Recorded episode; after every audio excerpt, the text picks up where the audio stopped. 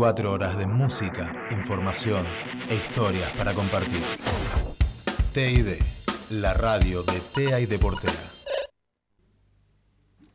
Este fin de semana hubo cuatro femicidios. Cuatro mujeres fueron asesinadas a manos de hombres. Y seguramente muchas más fueron abusadas, maltratadas y golpeadas. Mientras escribo esto, mi mente ya palpita la cantidad de insultos que voy a recibir por hablar de este tema de cuestionamientos, de preguntas retóricas y degradantes. Pero no importa, porque los temas más incómodos generalmente son los más reales y los más urgentes. Y nos están matando, nos están violando, nos están pegando, nos están degradando, nos están burlando, nos están cosificando, encerrando en estereotipos, insultando, descalificando y podría seguir. Y tiene que parar, y va a parar. ¿Cómo? Hay muchas maneras, pero la principal es no negar que esto pasa, no minimizarlo, no reducirlo a las feministas locas, no recurrir a excusas baratas. A los hombres también nos matan, y mucho menos justificar todos estos, todos estos actos machistas, patriarcales y horrorosos. ¿Y qué querés si se viste así? ¿Y dónde estaba la madre? Estaba sola a las 5 a.m. en la plaza. Y bueno, mira el marido que se eligió. Disculpas por la literalidad, pero lamentablemente esto hay que explicarlo como en jardín infantes. No sigamos perpetuando estos pensamientos mediocres, retrógrados y nuevamente machistas, porque esa es la palabra. Y no, no significa que si sos hombre automáticamente sos un sorete. Sí significa que como hombre tenés la responsabilidad de construirte, de cambiar, de corregir a tus amigos hombres cuando dicen chistes o barbaridades, de alzar la voz, de bancar y oponerte ante una situación injusta, de no minimizar y demás, así como muchas mujeres que no se reconocen machistas pero lo son, también deberían hacerlo. Estamos cansadas y nos están matando. Tiene que parar. No alcanza con mirar para adentro. Hay que mirar y hablar para afuera también, porque si no haces nada, también sos parte. Ni una menos, paren de matarnos. Acompañado de una imagen con la frase paren de matarnos, este fue un posteo de Coisla, un Instagramer con casi 500.000 seguidores. Y aunque, y aunque, aunque nos traten de extremistas y piensan que los enfermos, asesinos y violadores son los menos, la realidad es que nos rodean en todas partes, más de lo que pensamos. Porque, ¿por qué matarnos si están vivas? Son estúpidas. Déjense de joder, las personas mueren, es el signo natural de la vida. Esto y unos mil más comentarios inundan cada publicación que informa sobre femicidios. Ya no hay excusa. No existe la pollera más corta, los tacos más altos y las tetas más al aire. El problema parte del sistema patriarcal que le hace sentir al hombre que tiene el derecho a reprimir a la mujer.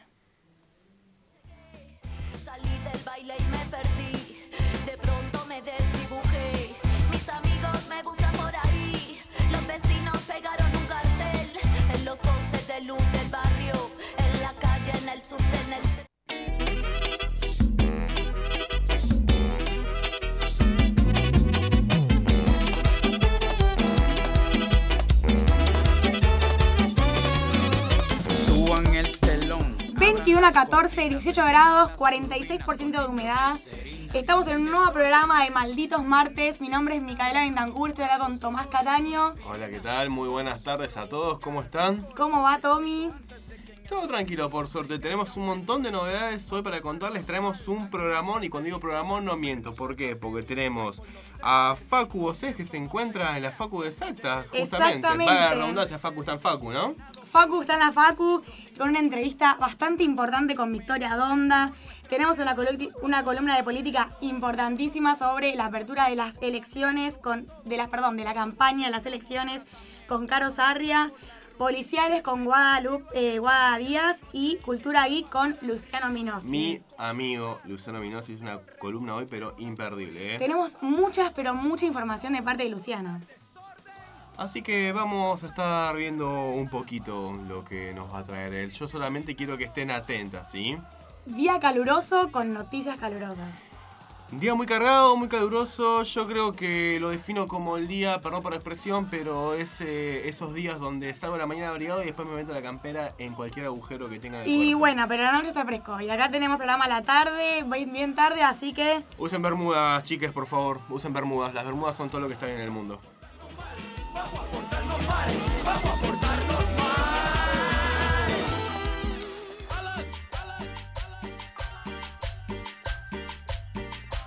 Violación. femicidio. Asesinatos. Robos. Policiales en Malditos Martes.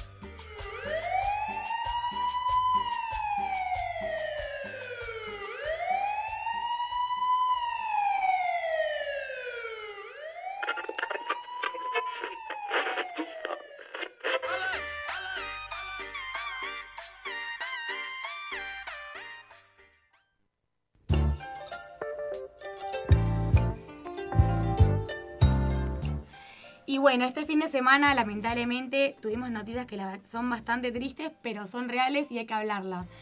Acá estamos con, Guadalupe Díaz. ¿Cómo andas, Guada? Todo bien, Mica. Sí, yo venía justamente a hablar un poco de eso, más que nada el, caso de Cecilia Bugart.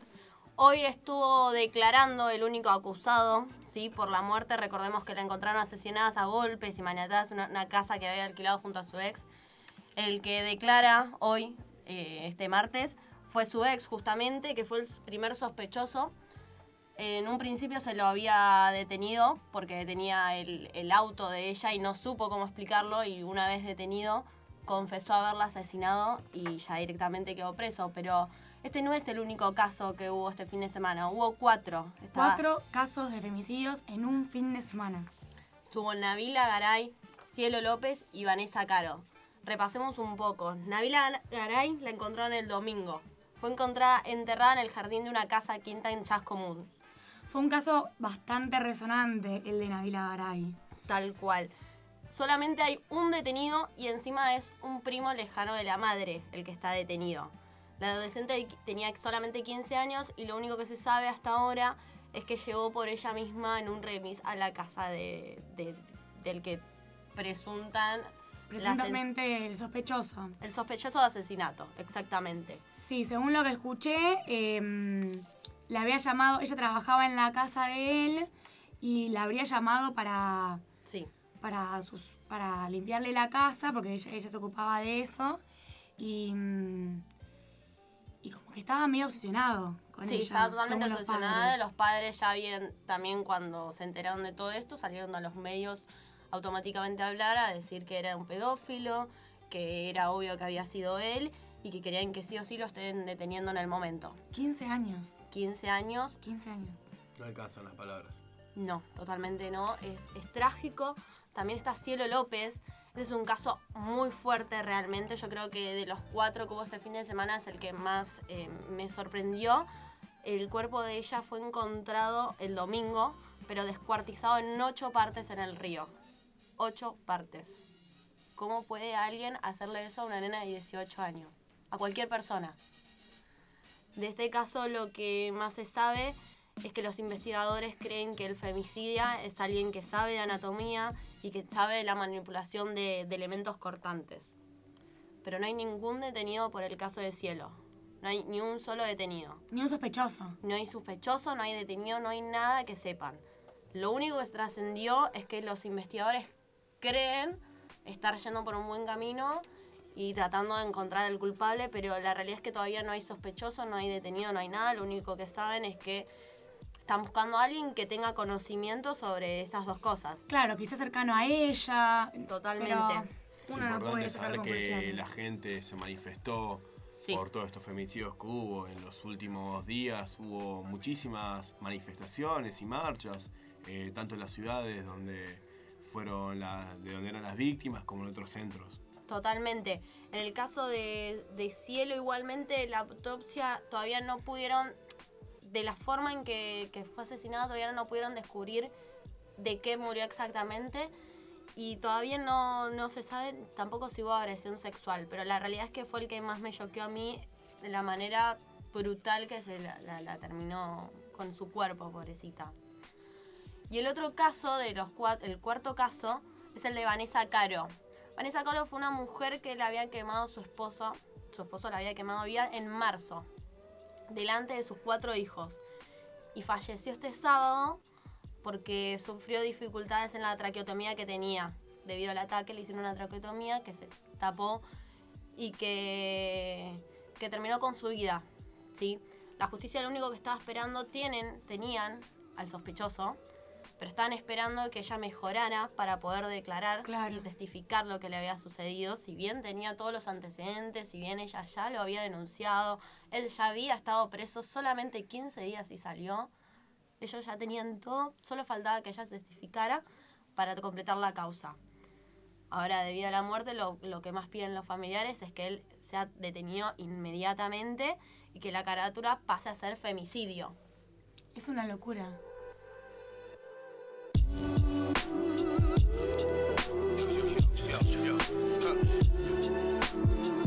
Y yo estoy a dos cuadras de diferencia. ¿Cómo vamos a hacer con esto? Tengo mi familia en la otra cuadra. En todas las cuadras yo tengo mis familiares. ¿Cómo voy a caminar tranquila? Por eso yo le pedí al juez que los saque de mi barrio y no hicieron nada. Así que la justicia tiene que estar muerta para que hagan algo.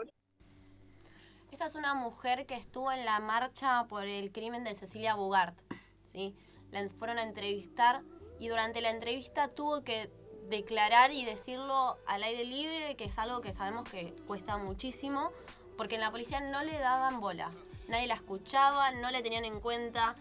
El, su esposo, que es el que ella acusa, vive a unas cuadras de su casa, tiene la familia en medio y nadie la, la está escuchando. Es increíble, como decía Tom antes, que había un montón de marchas que no solamente sirven para, para defender y para pedir justicia por estas mujeres, por todas las mujeres y por, por las pasadas, por las presentes y por las futuras, porque es una realidad. Y como mujeres que no son escuchadas tienen que saltar y gritar en las mismas, en las mismas manifestaciones. Hay un elemento acá que se entrevé y. Perdón por lo que voy a decir, pero es una paja la burocracia policial que hay, de denuncias desestimadas, voces que las escuchan y. Totalmente. Y no, y quedan en la nada. o Pero sea, es que los casos llueven. O sea, los casos llueven, chicos, o sea, cuatro femicidios en un fin de semana. Tres de los femicidios, perdóname que te interrumpa, Mica, los tres femicidios, saco el de Vanessa Caro que fue en marzo, pero los otros tres femicidios, los familiares la fueron a denunciar que la habían desaparecido y en la policía ni siquiera le tomaban la denuncia.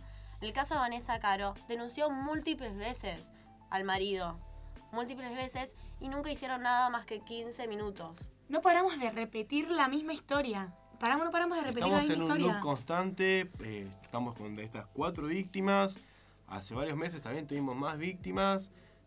¿Hasta cuánto? ¿Y, y qué, qué es lo único que, que, que tenemos a cambio? O sea, ¿qué escuchamos en los comentarios, en la, en la tele, en la calle? Que, que son exageradas, que no generalicemos. No es una cuestión de gener- generalizar, pero No no, puede se haber- escucha. no se puede sigue haber. sin escuchar. No puede haber pasado que hayan cuatro femicidios en un fin de semana. No puede ser que desde que empezó el año hasta ahora hayan muerto tantas mujeres por femicidio y que en la mayoría no hay detenidos fijos. O si hay condenas, son muy bajas para lo que sucedió. Si es que hay condena. Si es que hay es- condena, totalmente. Es, es, es loquísimo, es loquísimo. No, es- no es, es horrible, es muy fuerte. O sea, no Sí. creo que es como, no, como dicen todas las bocas de subtes, o sea, Total. el acoso existe. Uno lo saca pero de ¿y con- cuándo? Uno lo saca de contexto a esto y parece una película. Parece una Totalmente. serie de, policiales. está- o sea, ¿se dieron cuenta que estamos inundados de carteles? O sea, que dicen el acoso existe y como que se trata de visibilizar, pero ¿se hace algo al respecto? Para mí no. O sea, ¿de qué sirven los carteles en la calle Yo si no se toman las denuncias? Si no se escuchan los botones antipánico, si no, o sea, es, Es horrible lo que voy a decir, pero realmente a las mujeres solamente las escuchan una vez que están muertas. Y ni siquiera las escuchan, escuchan los familiares, a sus seres queridos, porque ellos ya no pueden hacer nada. Hasta ¿Y ese cuántos punto se tiene que condenados hay? llegar, Hasta ese punto Totalmente, estoy de desacuerdo. No se puede, no se puede vivir así. No puedes vivir en un lugar que no sabes si vas a volver o demás. tenemos, necesitamos un cambio. Esperemos que lo haya.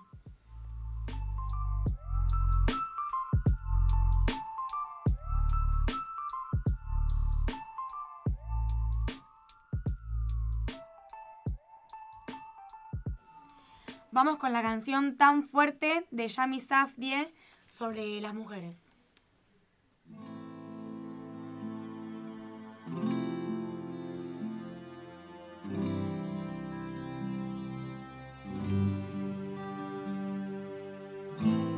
Mi cuerpo no es tu propiedad, mi vida no es tu decisión.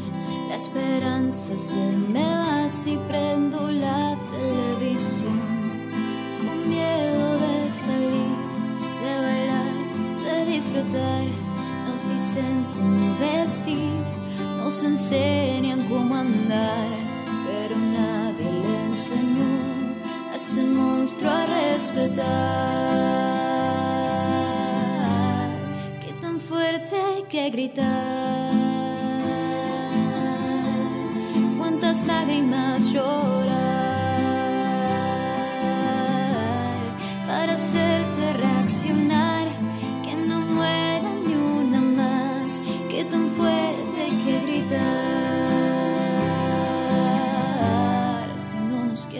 escuchar.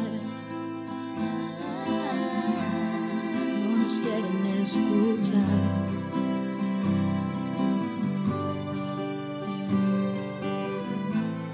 De chiquita te enseñaron que los chicos son distintos.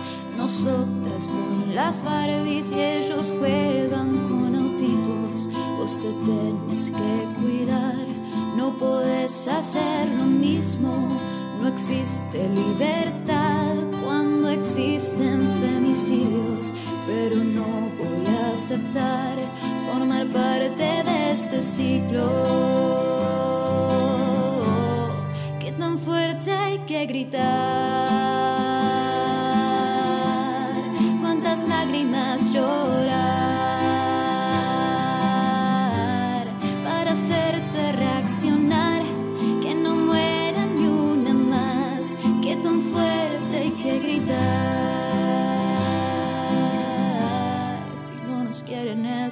No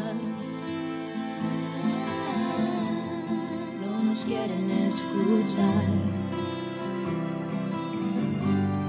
No nos quieren escuchar. No nos quieren escuchar. Qué tan fuerte hay que gritar. Cuántas lágrimas llorar. Hacerte reaccionar. Que no muera ni una más, que tan fuerte hay que gritar. Si no nos quieren escuchar.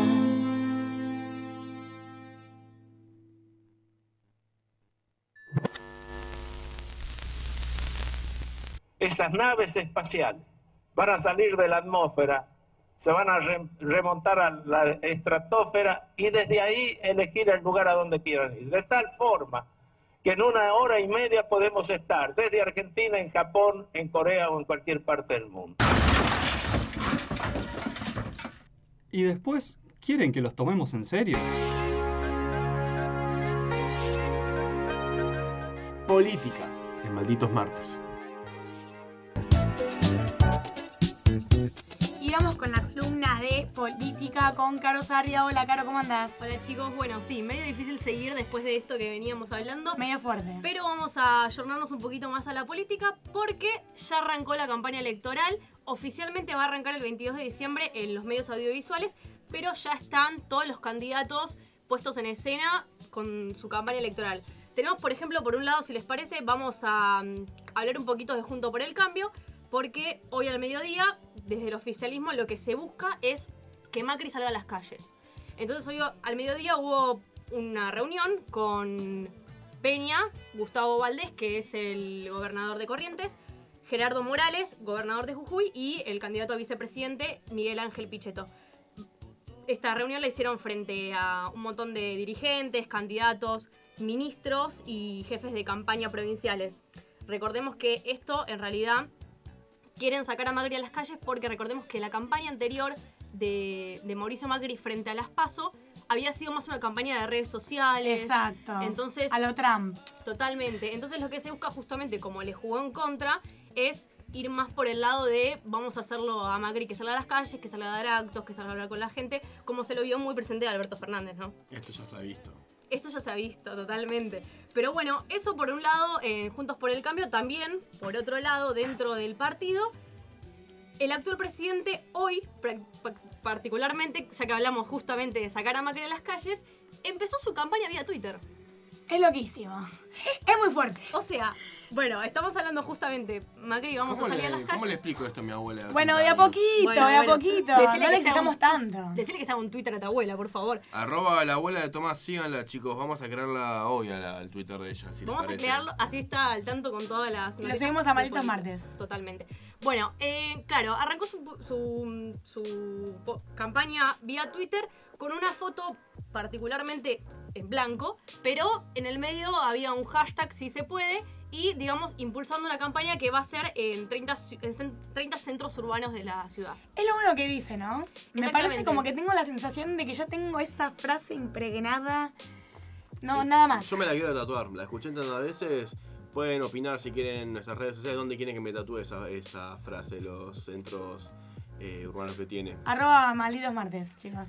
Entonces, bueno, veníamos entonces diciendo que Macri iba a salir a las calles y lanza, por un lado, esta campaña vía Twitter. Ahora, nos cruzamos de vereda y nos vamos del lado de Frente de Todos. Porque hoy, vamos a estar hablando después con un móvil que no les quiero anticipar de Facoses, hoy, eh, hace un ratito nomás, el candidato a, vicepre- presidente perdón, eh, de Frente de Todos, Alberto Fernández, hoy protagonizó el primer acto que electoral, digamos, de la ciudad de Buenos Aires. Sí. Esto era justamente para apoyar a Matías Lamens, que va a ser el jefe de la ciudad, el, el candidato a jefe de la ciudad, exacto. y eh, Gisela Marciota, que va a ser, eh, digamos, la mano derecha. Recordemos también que las elecciones pasadas, pasadas lo que le jugó en contra a frente de todo fue particularmente en, Matías Lamens. exactamente en la ciudad de Buenos Aires, porque la reta le sacó una gran diferencia con 14,5 puntos de diferencia. Esto por un lado, digamos, en el acto este eh, firmaron un acta de compromiso para convocar a investigadores y también profesionales para resolver problemas de la vida urbana dentro de Buenos Aires. También temas, tocaron temas profundos como generar empleo, que es algo que digamos acota profundamente a los ciudadanos, y también potenciar un modelo de des- desarrollo productivo. Me llama la atención eh, problemas de la vida urbana, o sea, es como una serie, ¿no? Problemas de Como una a- generalización adolescentes, sí, un problemas poco- de la vida urbana. Claro, bueno, sí, se van a enfocar más que nada a los. Al, dentro de la ciudad de Buenos Aires, a los puntos de encuentro, digamos, donde la gente realmente la está pasando muy mal y donde le afecta también este, este gobierno de la reta, ¿no? Entonces, eso por un lado Alberto Fernández. Ahora también lo que está eh, queriendo hacer, justamente como veníamos desde mm, de la, de la campaña anterior, lo que decía Macri justamente era que la corrida del dólar y todo eso fue justamente porque Alberto Fernández no generaba credibilidad con los distintos países del mundo y los distintos inversores. ¿Qué intenta hacer Fer- Fernández entonces? Es salir al mundo, salir a buscarse países. Ya estuvo en España y Paraguay, eh, perdón, y, y Portugal, y ahora va a visitar a Bolivia y a Perú el miércoles que viene, mañana. Eh, va, va a estar haciendo una gira entre esos dos países. Arranca mañana y termina ya el viernes a la noche va a tener una pequeña reunión así de paso con el presidente Evo Morales, que recordemos que está a 40 días de las elecciones presidenciales en Bolivia y que busca su reelección. Entonces, digamos, además de todo, hay que tener en cuenta esto que eh, Alberto Fernández va a estar coacheado y va a estar va a tener una escolta importantísima que seguramente sea una carta importantísima si es que él llega a asumir, que es Felipe Solá. Recordemos que. Felipe Solá ha sido la mano derecha durante toda la campaña de Fernández. Se lo ha visto mucho acompañando el movimiento y también ha viajado a España y a Portugal a acompañarlo para entrevistarse con, con los otros presidentes. Y es algo que da bastante incertidumbre, ¿no? La relación kirchnerista, o por lo menos que nos, nos va a dar bastante que, que pensar, oposición. exactamente, con, con las relaciones internacionales. Totalmente. O sea, eso es lo que, lo que va a buscar Fernández para esto de que digan, bueno, los votantes, no digamos los que ya tienen elegido su voto, sino los votantes que están en el medio, Exacto. que no saben qué votar, decir, bueno, en realidad el cambio, el- la corrida del dólar y el, el cambio de clima después de las pasos no fue por, por una cre- no credibilidad de, de los, de los países, por eso se va a buscar el mundo. Entonces no está, no está todavía yendo a, a barrios o saliendo a las calles porque ya lo hizo realmente en las elecciones pasadas, sino que se está guardando más para los países eh, y que le, tengan, le sientan confianza. Bueno, veremos si le da resultado. Sí, veremos, veremos. Vamos ahora entonces también para, quería hablar un poquitito sobre eh, el debate electoral. Ya en 2015 se hizo por primera, por primera vez, ahora ya es ley, o sea... ¿Qué tema, no? El Va ser- debate va un- electoral. ser Yo un solo espero que hayan memes. Van a, Van a ver. haya- surgir muchos memes, van a surgir muchos meses y también van a, van a surgir muchas incertidumbres. Se van a aclarar muchas ideas también, pero va a haber muchas incertidumbres. Pero ya tenemos la confirmación entonces de los equipos de campaña de todos los candidatos presidenciales. Ya confirmaron entonces esta participación. Recordemos que se va a llevar a cabo el 13 de octubre en la Universidad de Litoral de Santa Fe y luego se repetirá de nuevo el 20 de octubre en la Facultad de Derecho de la UBA en la ciudad de Buenos Aires. Em, también hubo varios conflictos, digamos, con este debate electoral. Sí. Porque recordemos que el fin de semana pasado, este que pasó unos días, fue el candidato Frente de Todos, lo que de Alberto Fernández dijo que em, planteó, digamos, que la realización de los debates podía ser un problema porque el presidente se iba a tener que enfrentar con los opositores que iban a sacar el tema de la crisis económica. Exactamente. Entonces, digamos que no, es un movimiento muy favorable para el oficialismo, convengamos. No, no, ese es el único que no la va a ver bien, o sea, no, no va planteado así tan firme en el debate. y se las va a ver oscuras. Convengamos también que va a ser el tema que más hincapié va a hacer eh, la oposición. eh, Fernández, todo lo que es su equipo, más hincapié en el debate. Si bien no sucedió, vamos a asumir que con mucha seguridad Totalmente. que va a ser donde más hincapié va a ser la crisis económica que afectó al país en los últimos años. Y va a ser muy difícil defenderse porque la realidad es la realidad. Totalmente, no solamente Alberto Fernández, sino todos los demás opositores van a estar Exacto. poniendo. Entonces va a estar muy interesante por esa parte, digamos, de todos los candidatos eh, que tienen menos chances también. Y a todo esto, eh, Spert, el candidato, también se alió con Juntos por el Cambio en la ciudad apoyando a la reta. Digamos, vía Twitter dijo que no tenían candidato para la ciudad de Buenos Aires, entonces que se iba a ir por la reta. Entonces ahí va a haber medio un conflicto, digamos, también en el debate, porque ¿cómo que no tenés candidato para la ciudad de Buenos Se habrán Aires? olvidado de ponerlo al frente. No sé, medio raro eso también. Pero bueno, eso les repaso un poquitito lo que podría llegar a ser el debate electoral. El debate electoral de 2015 se tocaron algunos temas como la política tributaria, la relación de provincia, subsidios y también temas que impactaron directamente a los ciudadanos como el empleo, el salario, la política de cambio, el dólar. Pero más allá de estos temas que se, que se realizaron en el debate electoral de 2015, la oposición se va a encargar de lleno de hacer este hincapié, digamos, de la situación económica y también un tema que va a estar muy marcado va a ser eh, la deuda contraída con el FMI. Y Va a ser un tema que va a estar muy candente en este debate electoral y seguramente será parte del temario de, de este debate. y con justificación. Así que bueno. Tenemos agenda en las fechas, chicos, 13 de octubre, recuérdenlo. ¿Se sabe si va a ser transmitido esto por televisión Sí, abierta? sí, totalmente. Va a estar, va a estar transmitido en televisión, lo van a dirigir, calculo, algunos periodistas, como ocurrió en el 2015. Y también, aparte del 13 de octubre, el 20 de octubre va a estar también en el debate electoral en la Facultad de Derecho. Bueno, esta fue la columna de Caro Sarria. Eh, la verdad, con bastante, bastante información y bastante Bastante importante. información, bastante información y también a tener en cuenta, yo lo que analizo eh, va a ser eh, la comparación entre los dos debates que tuvimos, entre el último debate presidencial de este. Yo siento que la participación en las redes sociales de la gente va a ser muchísimo más grande de lo que fue la vez pasada porque eh, siento también que toda la gente que va a participar en este debate vía Facebook, Twitter, Instagram, va a sentir eh, que va a tener mucha más participación y de opinión en el debate. Puede sonar medio loco lo que estoy diciendo, sí, pero hay que analizarlo de la siguiente manera. Es un debate donde la gente, el voto de la gente es mucho más fácil hacérselo llegar a los políticos que los representan vía las redes sociales. Bueno, y ahora vamos en un, mo- en un móvil con Facundo Cés. Facu, ¿me escuchás? Facu.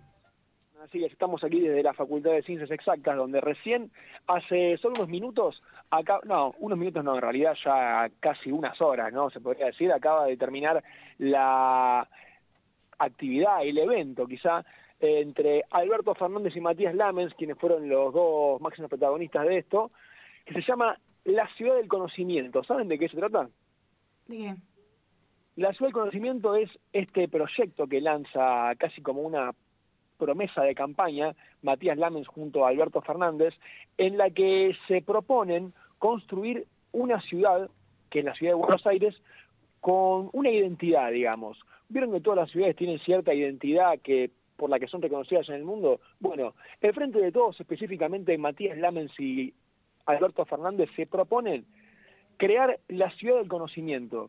¿A qué se debe esto? Esto se debe a que la ciudad de Buenos Aires es una ciudad con un gran caudal científico, tiene muchísimos espacios donde se, se produce ciencia, no solo ciencias exactas como, como es una facultad, también ciencias sociales, ciencias económicas, todo tipo de ciencia, tiene muchas sedes del CONICET, por lo tanto, Alberto Fernández y Matías Lamen se proponen hacer la ciudad del conocimiento. Hay algunas cosas que en realidad están, están encauzando todo esto.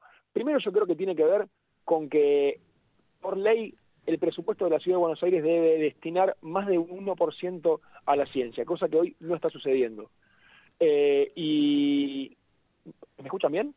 Sí, te escuchamos perfecto. Facu. Fuerte y Me pareció que se había cortado, perdón.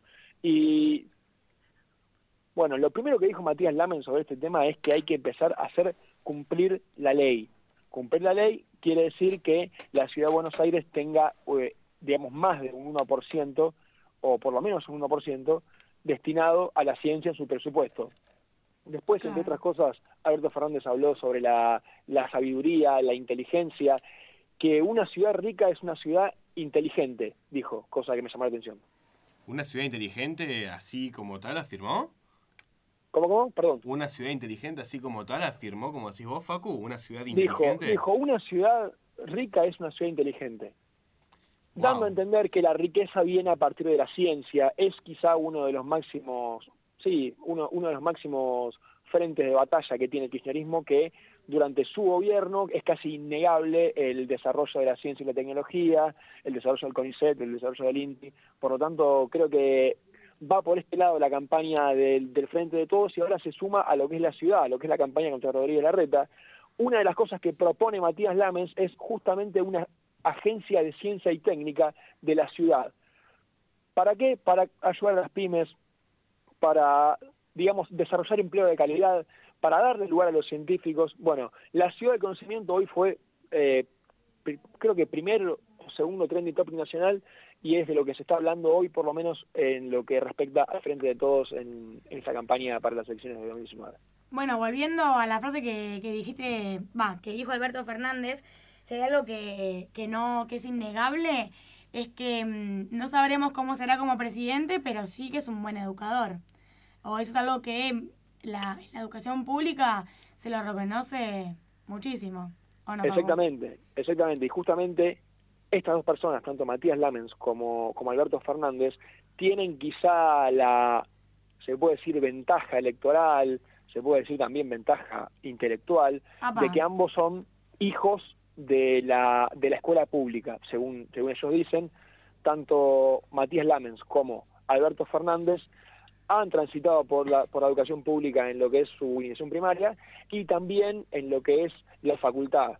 Eh, ambos han, han sido alumnos de la UBA, Alberto Fernández da clase en la UBA, entonces también estuvo dentro de esto de la ciudad del conocimiento, estuvo muy presente eh, lo que respecta a la educación pública, lo que respecta a la UBA, lo que respecta a los secundarios públicos, también estuvo muy presente y también fue uno, uno de los ejes de este, de este evento.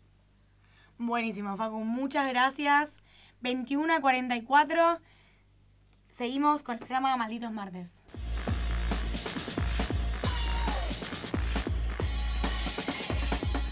Mejores shows que Macri cantando Queen. Ficción igual o mejor que el dólar a 15.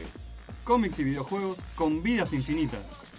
Cultura Geek, en Malditos Martes.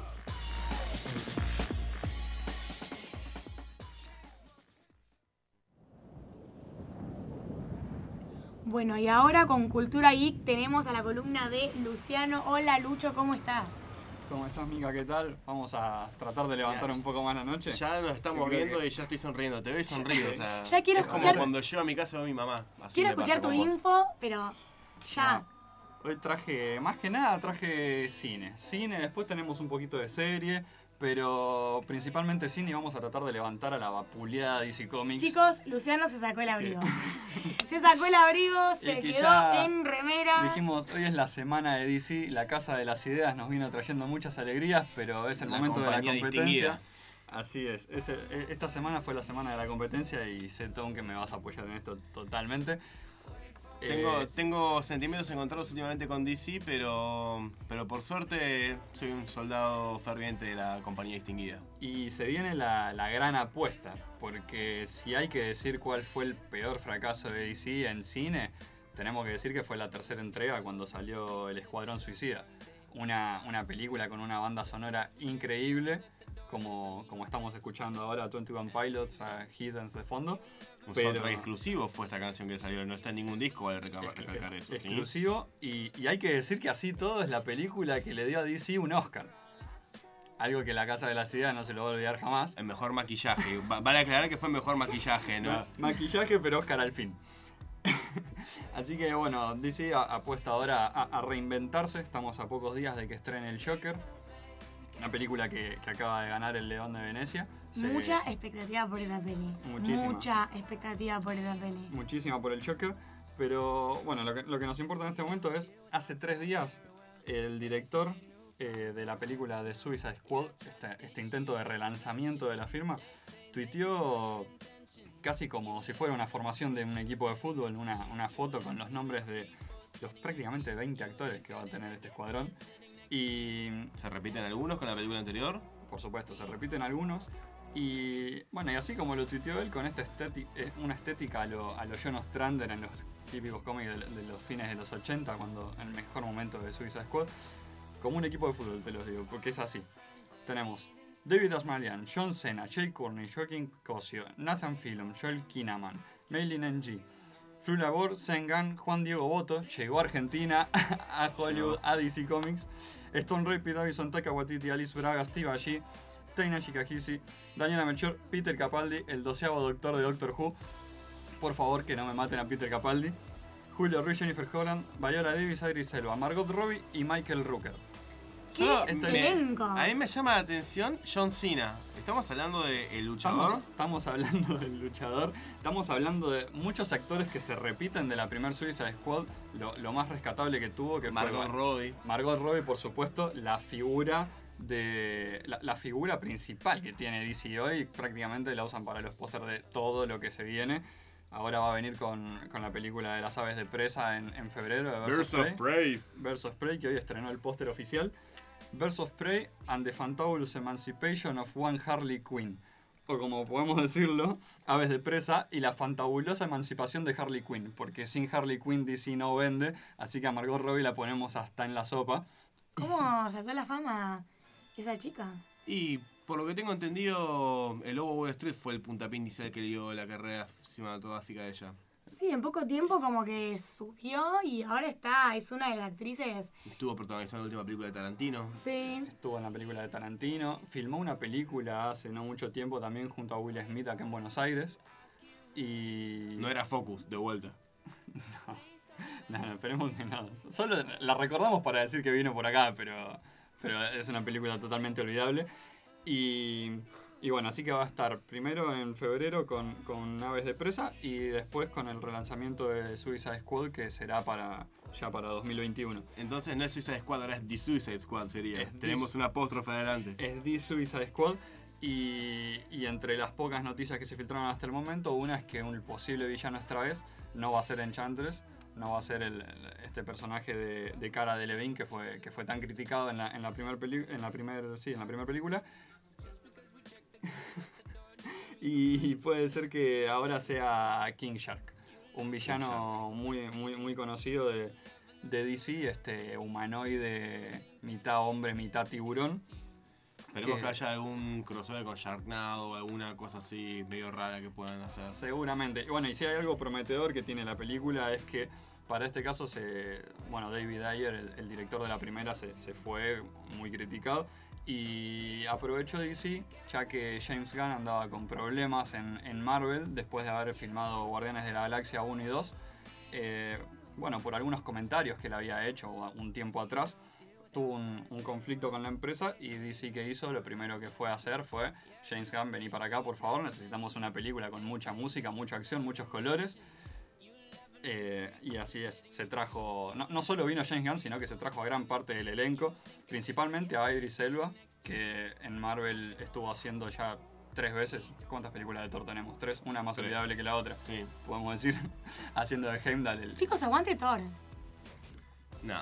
Chicos, aguante Thor. Acá voy a diferenciar con vos, pero las películas de Thor no son buenas. ¿Por qué? ¿Por qué no?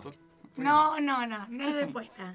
Un-. Ustedes pueden opinar si les gustan las películas de Thor o no en Malditos Martes, ¿sí? Por favor, opinen. Yo sé que me voy a ganar muchos enemigos, pero no es más que una vulgar copia de, de Aquaman, un personaje con una mitología. en Perdón. ¿me puedo meter un segundo? Sí, por favor, métete. Pero Ragnarok es una de las mejores películas de Thor. O sea. No venga a discutir eso porque Ragnarok es una de las mejores favor. películas de Thor. DC con- Comics, nunca lo entenderías. No, Mar- No, chao. No. No, eh, me parece que acá Tom va a ser echado del estudio en cualquier momento. Sí. Mm, Voy a encadenar, así como cuando Racing se fue a la, se a la quiebra que se encadenaron los hinchas, yo me encadeno acá en el estudio antes que me saque. Cualquier Estoy cosa le podemos echar la culpa al ratón. Y Todo esto, esto lo genera Disney. Esto lo genera Disney, No, claramente. muy por favor, Marvel es una de las mejores sagas que hay. Mucho más que DC.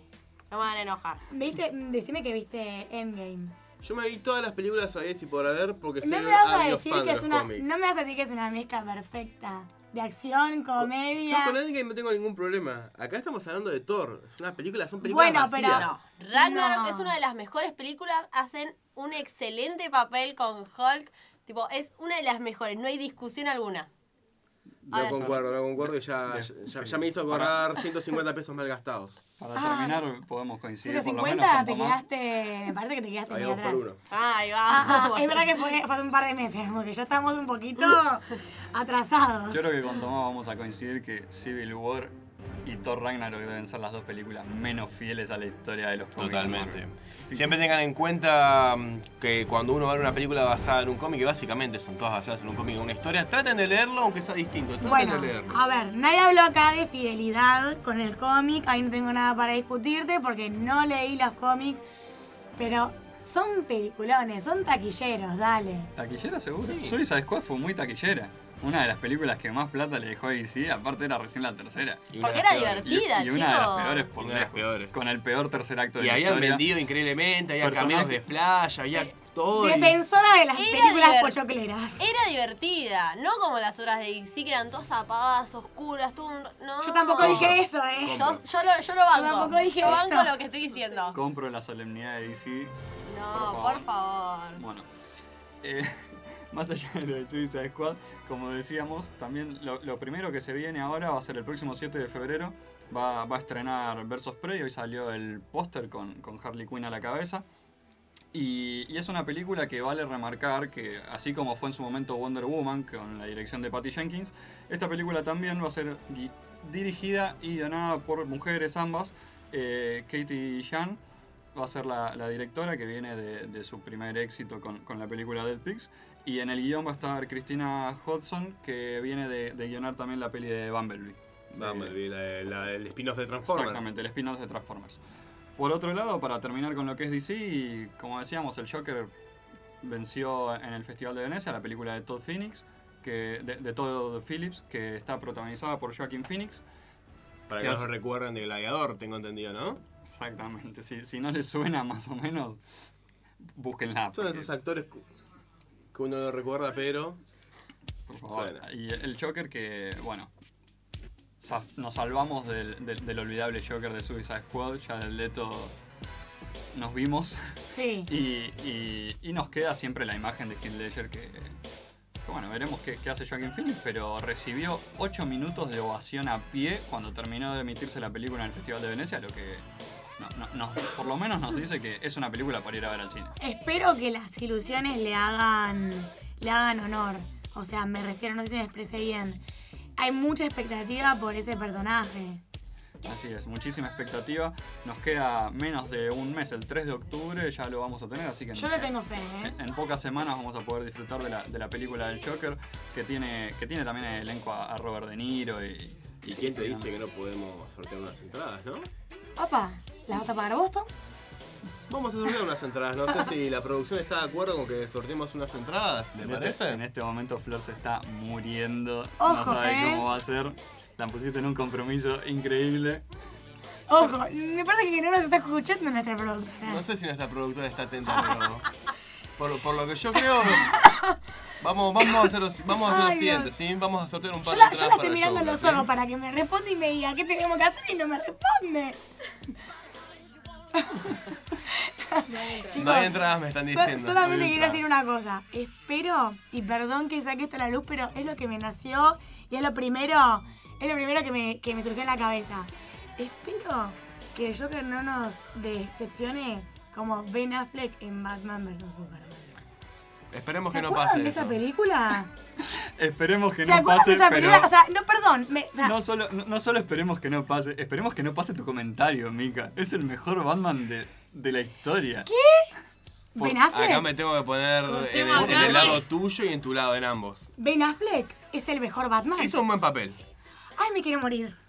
Pará, vos sos un panqueque. A ver, vamos a volver a... Por que- favor, que vamos a volver a Christian Bell diciendo... I'm Batman. Ay, no. Dale. No, qué película. Chicos, Basta, basta Por de favor, ese lean el, personaje co- lean el cómic de Dark Knight Returns y después díganme por qué es un buen personaje. Por favor. Ay, no, Y aparte, no me hablando, puedo aburrir hablando de Batman, hablando de Batman, también se nos viene con, con estas nuevas películas de DC, vamos a tener The Suicide Squad, el Joker versus Prey, se viene la segunda de Wonder Woman, y para finalizar, vamos a tener la próxima de Batman de, de Matt Reeves. Con- El estudio acá nos está mostrando unas imágenes eh, medio confusas, ¿sí? Creo que es Ben Affleck tratando de entrenar. Tratando de entrenar. Es Ben Affleck tratando de entrenar, pero... La gente no lo entiende. DC Comics, chicos, no, nunca lo entenderán. Ay, a ver, acá yo quiero que Nacho, por favor, Nacho, te calles la boca. Nadie está diciendo acá que Ben Affleck no es un padre. Nacho es nuestro operador y que lo queremos. Claro, nuestro- nuestro- el mejor operador El del operador mundo. más rápido es. Pero muy equivocado con, con, con Batman. Dale. Vamos a decir así, Ben Affleck es el Batman definitivo. Ay, no. Me parece un montón, ¿eh? Estoy re triste. Igual, si tengo que hacer mi top 3 de Batman, voy a poner siempre a Michael Keaton por... Era chiquito y ver las películas con mi papá en El original. alquilado. A verlo a Michael Keaton y Jack Nicholson como el Joker es algo que es un momento que siempre voy a acordarme. Michael, Michael Keaton fue un, un- gran Batman y lo vimos de nuevo en, hace poco haciendo de Batman, que prácticamente fue como un, Un guiño. Pero un- un ¿estoy guiño o, o no fue re criticado Ben Affleck? Fue bastante criticado, pero eh, cuando uno lee, tiene lo que es una formación básica de cómics, de haberlo leído previamente, espera ver un poco de eso. Y la realidad es que cuando eh, Ben Affleck hace el papel de Batman en la película, es lo que vemos, un Batman oscuro, apagado, eh, cansado de la vida, cansado de lo que es el crimen, ya totalmente ofuscado. Y es lo que vemos en la película. Sí, discuto totalmente que el final es uno de los Nos hubiera, encantado, peores- nos hubiera encantado ver hubo. una Justice League de Zack Snyder y, y poder terminar de ver lo que era su visión con Batman y con, y con todos los demás personajes de la liga. Lamentablemente no se pudo y, y- y es lo que tenemos hoy, pero, pero yo también le pongo muchas fichas a, a la nueva peli de Batman y que va a estar separada del universo, pero Recuerden que Batman va a ser ahora Robert Pattinson, eh, alguien que se encargó de romper muchos corazones adolescentes y estar colado en paredes adolescentes eh, siendo un vampirito. Viste que. Sos malo, ¿eh? Acá Sos pueden... malo. Yo no dije nada, pero siento que en la mesa varias No, no, féminas no. que tengo a mi alrededor han tenido póster de No, Robert no, no. Pattinson. Yo tenía los Jonas Brothers. No, a mí me yo gustaba. era defensora del lobo. No me acuerdo el nombre, Taylor pero Laurent. llamaba el- Taylor, Taylor Lawrence. Lawrence. Taylor Taylor Lawrence. Lawrence. No, no. Robert Pattinson, medio, medio. Lupe estaba enamorado de Robert Yo- yo lo quería, yo ¿Te lo quería, ¿Te chicos, chapaste no. algún Blanco. póster de él? ¿Te chapaste No, nunca póster llegué a tanto, pero yo lo bancaba, ¿eh? Yo no, yo no he chapado ningún post. No, no, no. Lo bueno es que Robert Pattinson creció muchísimo como actor desde lo que era Crepúsculo y esas sagas y, y yo creo que va le pongo muchas fichas para, para hacer un buen Batman. Acá Nacho acaba de tirarme un temazo que me hizo crecer un flequillo.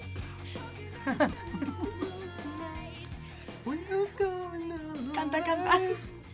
Lucho, vamos a por favor? Dico de, de Crepúsculo.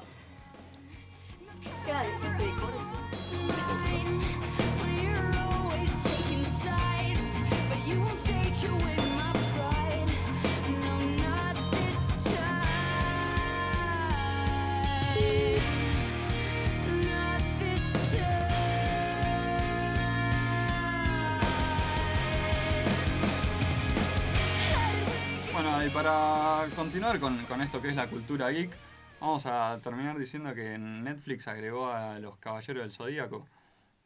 Agrega. A mis queridos guerreros de Atenas. Así es, los Guerreros de Atena vuelven a Netflix.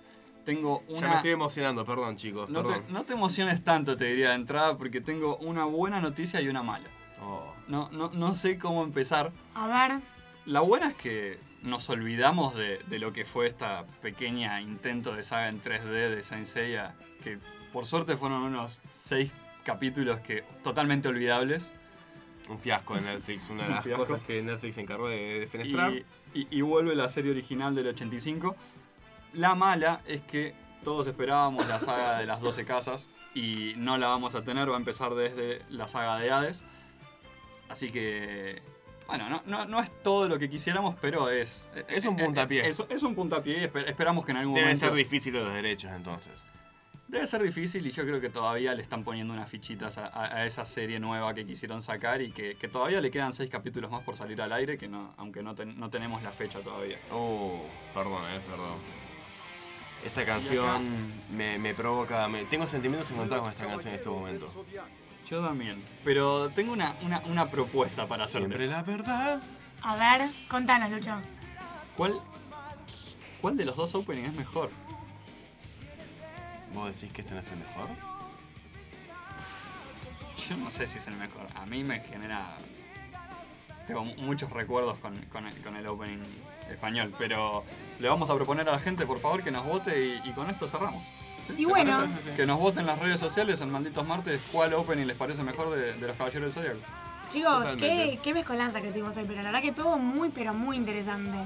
Yo no sé qué fue, qué fue ¿No más te gustaban los importante. caballeros del Zodíaco cuando los veías cuando eras chiquita? Voy a ser, voy a ser sincera, voy a ser sincera y voy a decir que no. Está Pero por lo menos soy sincera. ¿O no? Me gusta tu sinceridad. Así que bueno, 2202. Eh, terminó el programa, el programa hoy, malditos martes. Nos vemos el martes que viene. Perdón, me equivoqué. Me equivoqué. Malísima mía. Pero bueno, ahora vamos con ojos rojos, ojos rojos de Rabbit.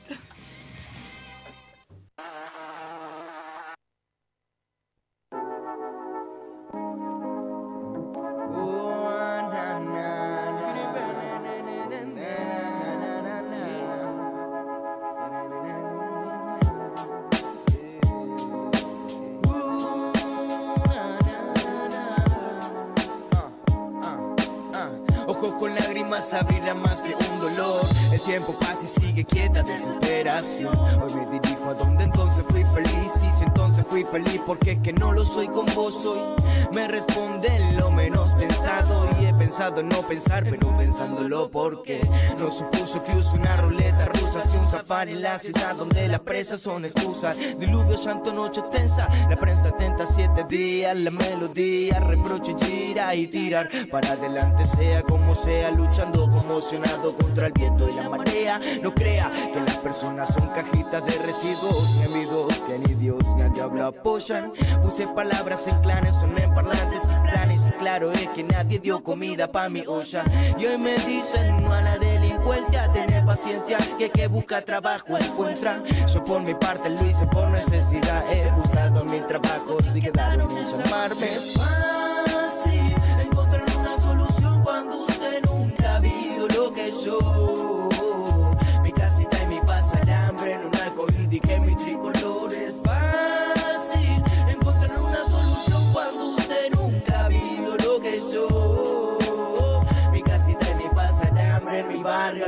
Almagro tricolor. Y va dedicado a todos esos pibes de mi barrio.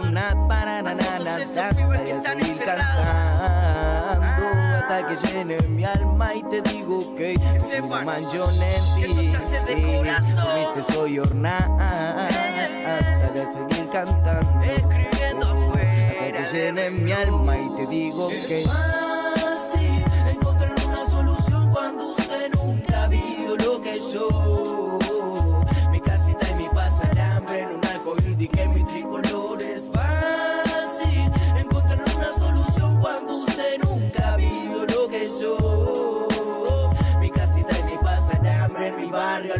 Tricolor. Bro, trayendo estilo, trayendo arte, representándolo tranquilo.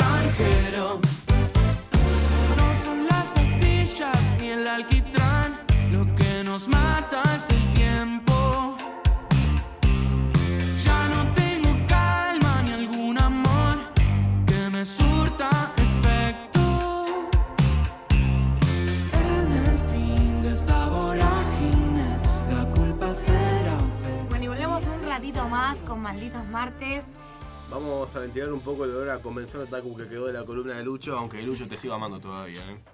No todos los días se puede hablar de deporte. No todos los días puede haber olor a convención acá adentro. A mí me gustó, salvo por la parte que era de DC. ¿Oh, sí? No volvamos por favor al tema nuevamente, No, bueno. porque acá vuelan piedras.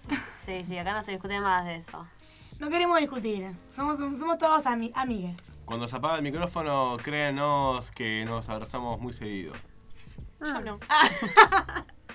Mí que no, ¿eh? ¿O no? O no, o no. Como diría nuestro gran Martín Sirio, la Y la perra seguía y seguía.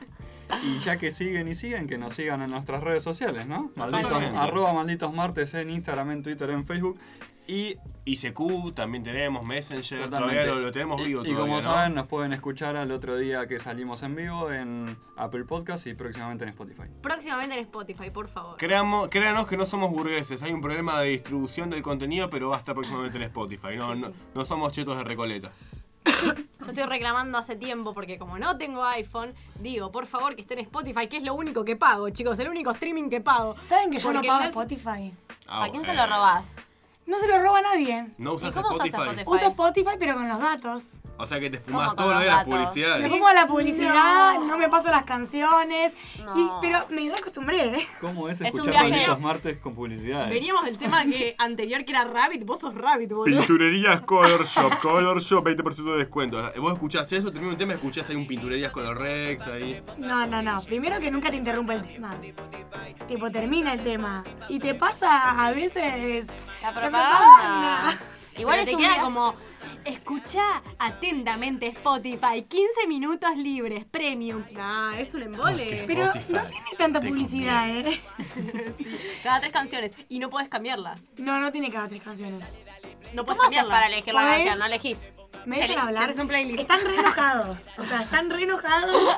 Y Estamos deseo- indignados. Encima yo pago el, el, el familiar. Es que yo le les pago tengo- a Sí, mi totalmente. A toda mi familia le pago el Spotify. Es que tengo algo para decir. Primero le pago Netflix a, mis ami- a mi familia. Tengo la tarjeta explotada, chicos. O sea, me mudé sola para contarle a nuestra audiencia.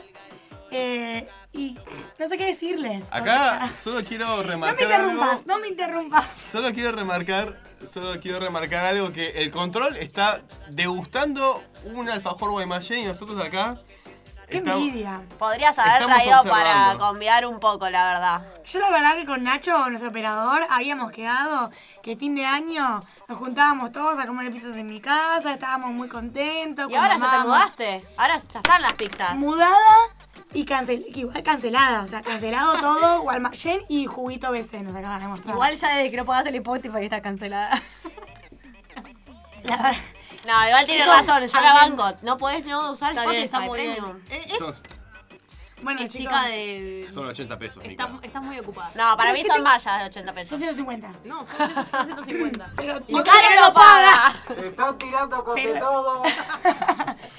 pero le juro que es por Traigan fiaca. balde, traigan le juro balde. que es por fiaca, o sea, no sé, tipo, me da fiaca meter los números de la tarjeta, o sea, no sé. Ya está, ya Estoy está. sobrepasada, chicos, estoy muy cansada. Está muy bien. Nada, nada, ya está, ya fue, no me reten más. 22, 10, sigamos con 18 grados, la verdad que es una noche bastante cálida, todavía es invierno. Usen bermuda, gente. Igual nos queda poco, sábado, día de la primavera, me Domingo. imagino que todos salimos. Todos Obvio. salimos. La juventud, La juventud. que no muera la juventud. Salimos a la heladería a comprar helado y volver No, a la salimos. No, salimos, salimos salimos. Al patio a fumar un pucho. Claro. Esto fue Maldito Ornate, nos vemos el próximo martes.